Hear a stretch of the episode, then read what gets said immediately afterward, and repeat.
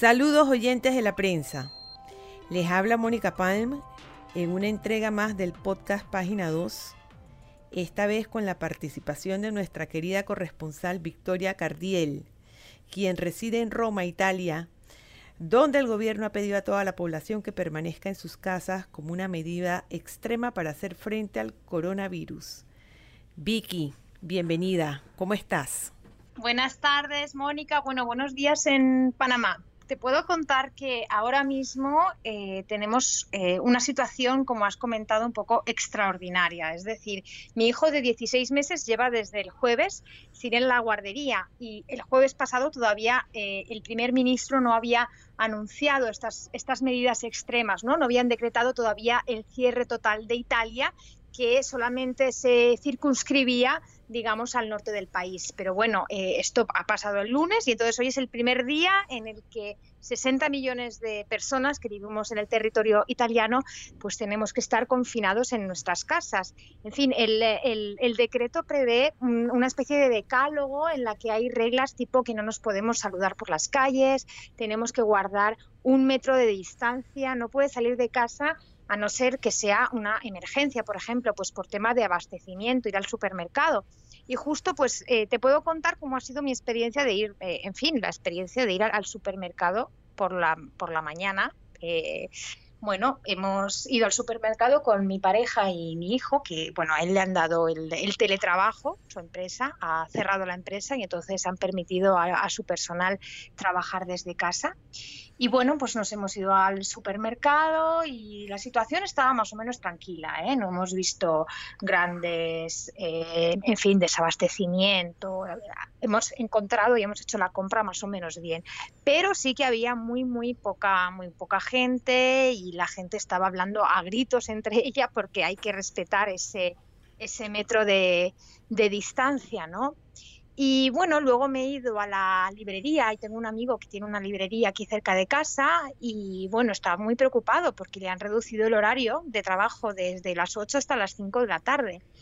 Eh, luego, claro, también los, comercios, los bares, los restaurantes, las tiendas en general pues están completamente vacías. Quiero decir que la gente no, no, está yendo por la calle porque, como te digo, solamente tenemos permiso para salir si es una emergencia o también por un tema de salud o, un tema de, trabajo. ¿no? En cualquier caso, hay que llevar un, un folio que nos ha, eh, en fin, facilitado, nos ha suministrado el Ministerio del Interior italiano poniendo un poco las, las razones por las que estamos eh, violando este, este decreto de que no podemos salir de casa. Y bueno, parece que la situación va a ser así de cierre completo hasta el próximo 3 de abril, ¿no? Así que, bueno, esta es un poco la, la situación, digamos, apocalíptica.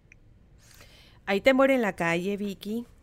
Pues mira, más diría que sí, o sea, hay cierto hay cierta confusión también y también sí un poco un poco de temor porque bueno, ya hay hay más de, de 8.500 contagios en el territorio, hay más de 630 fallecidos y bueno, hasta ahora mm, pensábamos que era eh, un virus que afectaba sobre todo a las personas mm, pues, más ancianas, a la tercera edad, pero mm, hoy hemos sabido que el primer paciente diagnosticado en Italia, que ha salido ahora de, del hospital, de la unidad de, de cuidados intensivos después de casi un mes en la UCI, era un chico de 38 años que era atleta y que no tenía patologías previas. Entonces, no sé si es que hemos infravalorado un poco este tema. Y también, sobre todo, hay miedo a, que haya un colapso a nivel sanitario. O sea, esto lo llevan diciendo los médicos un montón de días, que si no logramos contener la difusión del virus y bajar el pico de contagio, vamos a asistir a un colapso del sistema, ¿no?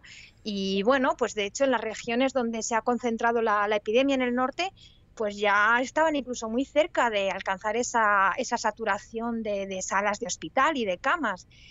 Y mm, claro, eso también implica que una persona que sufra, por ejemplo, un infarto no puede ser ingresada, ¿no?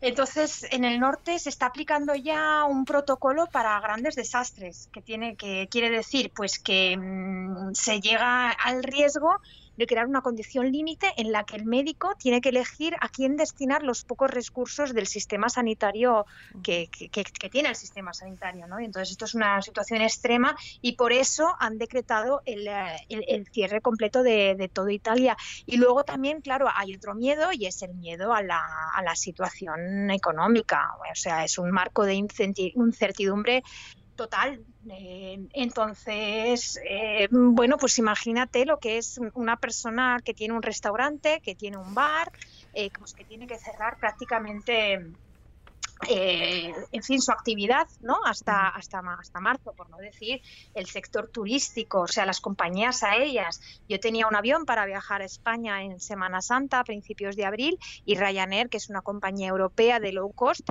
ha decidido, eh, en fin, eh, cancelar todos los vuelos desde esta noche hasta el próximo 8 de abril, ¿no? Que ya es casi el inicio de la Semana Santa, con lo cual pues eh, sí, la situación está un poco... Pero bueno, quiero decir que la gente lo está intentando llevar con la mayor serenidad posible dentro de la situación apocalíptica que es, ¿no? Porque, en fin, vivimos una situación extraordinaria. Mira, Vicky, entiendo que el colapso del sistema sanitario estuvo un poco también eh, motivado porque hay una gran cantidad de médicos y enfermeras contagiados con el virus. Eh, ¿cómo fue ese manejo inicial? O sea, ¿cómo llegamos a este punto? Bueno, como bien dices, sí, eh, hay muchos médicos y enfermeras que no han tomado las precauciones que, debían tener y que han empezado a conocer lo que era el virus cuando han tenido a los pacientes delante. O sea, el primer contagio se dio justamente en un hospital del norte de Italia, en un hospital de una población que se llama Codoño, que bueno, pues tiene como 10.000 habitantes. De hecho, la primera restricción que hubo en Italia afectaba a 50.000 personas y eran 11 eh, localidades. Una de estas era Codoño y precisamente allí es donde fue el foco del contagio, que en realidad se sabe quién es el paciente 1, que es este joven del que te hablaba antes. El chico de 38. Exacto, el chico de 38 es el, el 1, pero no se sabe quién es el 0, ¿no? Y entonces, bueno, lo que pasó es que no se ha adoptado el, protocolo que se, que se tenía que haber adoptado y por eso, mm, en fin, a este chico le habían, eh, lo diagnosticaron, luego lo dejaron salir, luego otra persona se contagió y fue el foco fue el hospital, precisamente, ¿no? Después, claro, hemos visto un crecimiento exponencial de, de los contagios en, en todo lo que es, sobre todo el norte, pero incluso eh, también en las zonas del sur de Italia ha empezado a haber, eh, no focos de contagio, pero sí eh, un, avance y una, y una expansión del virus, ¿no? Y, y, bueno, también a nivel político se ha manejado un poco quiero decir que difícil de manejar este, este tipo de situación, que es una situación completamente nueva. Es decir, eh, Italia tiene los primeros contagios, estamos hablando de finales del mes de febrero. Entiendo que la orden del gobierno incluye el cierre de escuelas y universidades desde la semana pasada, pero ahora también se han suspendido todas las actividades culturales y religiosas. La Plaza de San Pedro cerrada, la Basílica cerrada, en plena Semana Santa. Eh, creo que una medida así no se veía desde la Segunda Guerra Mundial. Exacto, bueno, de hecho en la Segunda Guerra Mundial no se cerró la Plaza de San Pedro. O sea, bueno, el Vaticano también evidentemente ha extremado medidas. Eh, desde el Vaticano han dicho que hay una persona, un paciente con coronavirus que han detectado dentro del ambulatorio del Vaticano, que no es el mismo ambulatorio al que, eh, al que va el Papa, porque los ah, ni al Papa ni al Papa emérito ni a Benedicto XVI, que son los médicos que se desplazan hasta, hasta sus aposentos. En el caso de Benedicto XVI, el convento que está dentro del Vaticano y en el caso de Francisco, la residencia de Casa Santa Marta, donde se desplazan los médicos. Pero sí que ha habido un caso de contagio dentro del, del Vaticano. Por eso también han extremado medidas, como os podéis eh, imaginar. ¿no? Y una de ellas eh, ha sido eso, también el cierre de la, la Plaza de San Pedro a los turistas y a los fieles. De momento, la prohibición de entrada es hasta el día 3 de abril. Que, y entra un poco en el decreto este del, gobierno italiano. Luego el Papa, por ejemplo, el domingo, eh, bueno, él reza el Ángelus al mediodía todos los domingos y en vez de asomarse a la ventana de su estudio privado en el Palacio Apostólico, lo hizo desde dentro del palacio para evitar grandes aglomeraciones de gente, de fieles en la plaza de San Pedro y evitar también así el avance del contagio. Entonces, y luego este miércoles, que también el Papa preside una audiencia general, como todos los miércoles, también va a ser como el Ángelus retransmitido por streaming. O sea, no va a estar el Papa en la plaza de San Pedro. Lo han un poco blindado al Papa para que, en fin, no sea también foco de, contagio, ¿no? Porque, bueno, él es una población vulnerable, está dentro de esa tercera edad que digamos que son los más afectados. Y cabe recordar que ya eh, eh, eh, se refrió, incluso hubo el temor de que pudiese ser el coronavirus. Exactamente, exactamente. Sí, él estuvo resfriado y de hecho canceló eh, gran parte de, su agenda. Eh, ahora ha retomado la agenda, pero por ejemplo, eh, la semana, ah, esta semana ha empezado la visita de los obispos franceses, han llegado aquí a Roma para visitar al Papa Francisco que es una, visita normal que hacen todas las conferencias episcopales de todos los países, alguna vez pasan por el Vaticano, digamos, pues a, explicar un poco cómo van las cosas en el país, a rendir cuentas, a hablar con el Papa. Pero eh, esta vez la reunión ha sido a un metro de distancia, o sea que era muy llamativo ver a los obispos eh, franceses que guardaban ese metro de distancia con, con el Papa para respetar estas, estas reglas ¿no? de, que ha decretado el, en fin, el gobierno italiano para hacer frente a esta, a esta epidemia que, en fin, ya deja pues 600, más de 630 fallecidos, 8.500 contagios. Pero bueno, los expertos dicen que vamos a ver em, hasta qué punto están funcionando estas medidas de, contención, de, de, constricción extremas dentro de un mes. Podríamos hacer un poco de balance, ¿no? Así que... Vicky, ¿sabes cómo es ahora mismo el movimiento en los puertos, en las fronteras? Eh, ¿Cómo están haciendo con el ingreso de mercancía al país para evitar algún desabastecimiento de alimentos y de otros insumos? Pues mira, sé que eh, los transportistas que recorren todo, toda Italia de momento están eh, funcionando perfectamente precisamente para eso, para que no haya desabastecimiento y que haya provisiones en los, en los supermercados, ¿no?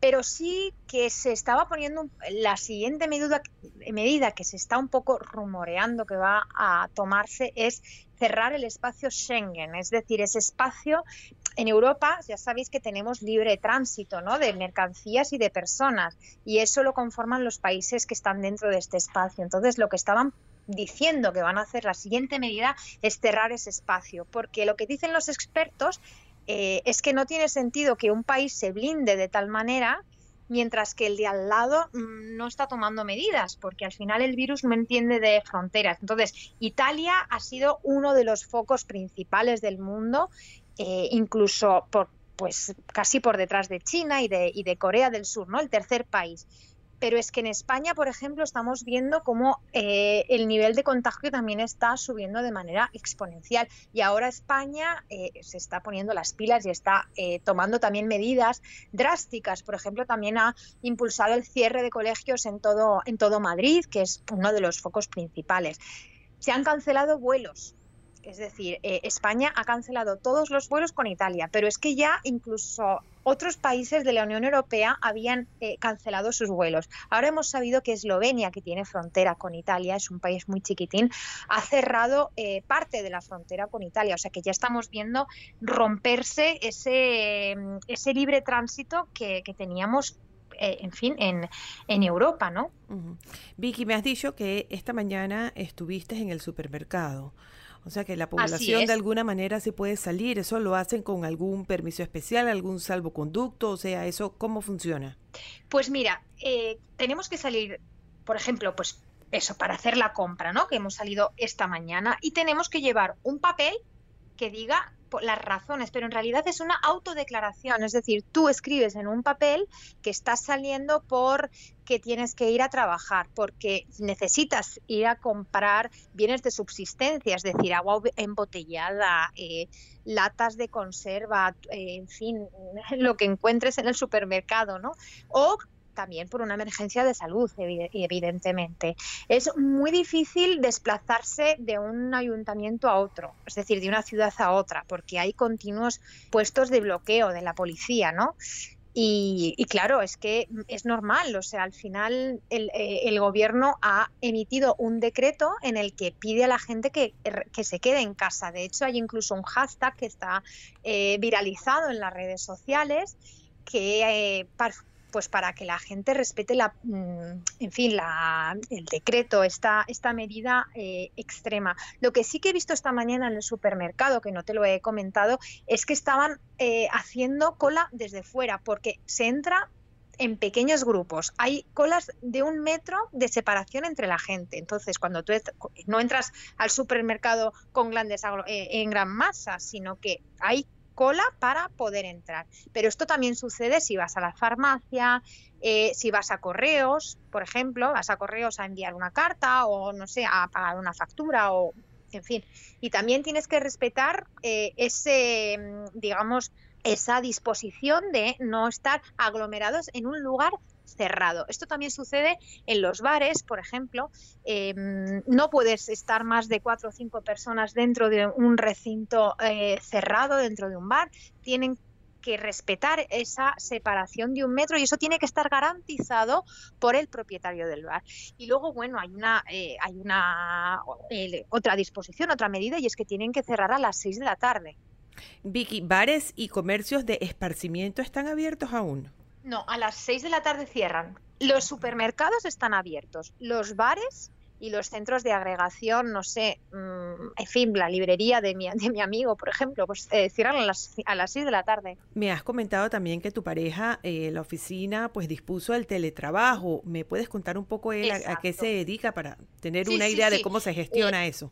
Sí, por supuesto. Eh, mm, bueno, él trabaja en una compañía de seguros, que es una compañía de seguros francesa, se llama Grupama, que tiene aquí una, filial en Roma.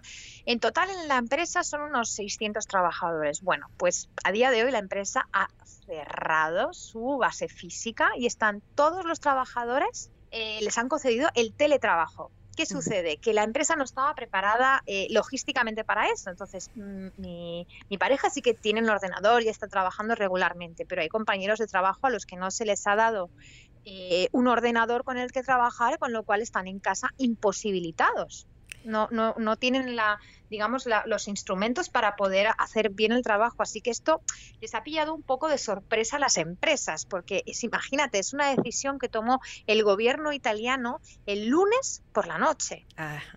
Vicky, ¿y tribunales de justicia, juzgados, eh, bancos, cómo están ah, funcionando? Pues no están funcionando, se han suspendido las audiencias se han suspendido completamente. Y de hecho también, eh, bueno, hubo también una, serie de motines en varias cárceles italianas eh, del país porque se han suspendido las visitas a los, a los presos. Y esto ha causado una serie de desórdenes brutales, ¿no? Eh, con una violencia incluso que han secuestrado a agentes de seguridad penitenciaria y ha habido varios muertos por este tema, porque se han suspendido las visitas y también los presos estaban reclamando al gobierno eh, algún tipo de medida para no contagiarse ellos, ¿no? Visto que están en un lugar cerrado y hay mucha, también en, Italia hay un problema de masificación, ¿no? De las, de las cárceles. Vicky, el impacto económico de esta medida. Yo sé que tú no eres ninguna experta, pero ¿qué es lo que, lo que has podido observar? Pues mira, eh, la gente sí que tiene precisamente miedo a ese, a ese contagio de las, de las bolsas, que ya lo estamos sufriendo. Llevamos tres días de, pérdidas en las bolsas europeas en general, ¿no? Y bueno, pues para hacer frente a, a, este, a esta crisis económica que se va, que se va a avecinar, el gobierno ha tomado una serie de medidas para paliar, em, en fin, este, este zarpazo a la, a la economía. Por ejemplo, eh, van a suspender los pagos de la hipoteca y, algunas otras facturas de los hogares en todo el país. Y esto lo dice el Financial Times. De momento no es una información que haya sido em, corroborada eh, por el gobierno. Pero eh, el Financial Times, que como sabéis, bueno, es una es bueno, un, diario económico muy respetable, dice que también habrá otras medidas como eh, la detención de determinados impuestos y pagos de intereses para pequeñas empresas y particulares durante esta crisis, aunque no se especifica cuánto duraría esta, esta suspensión.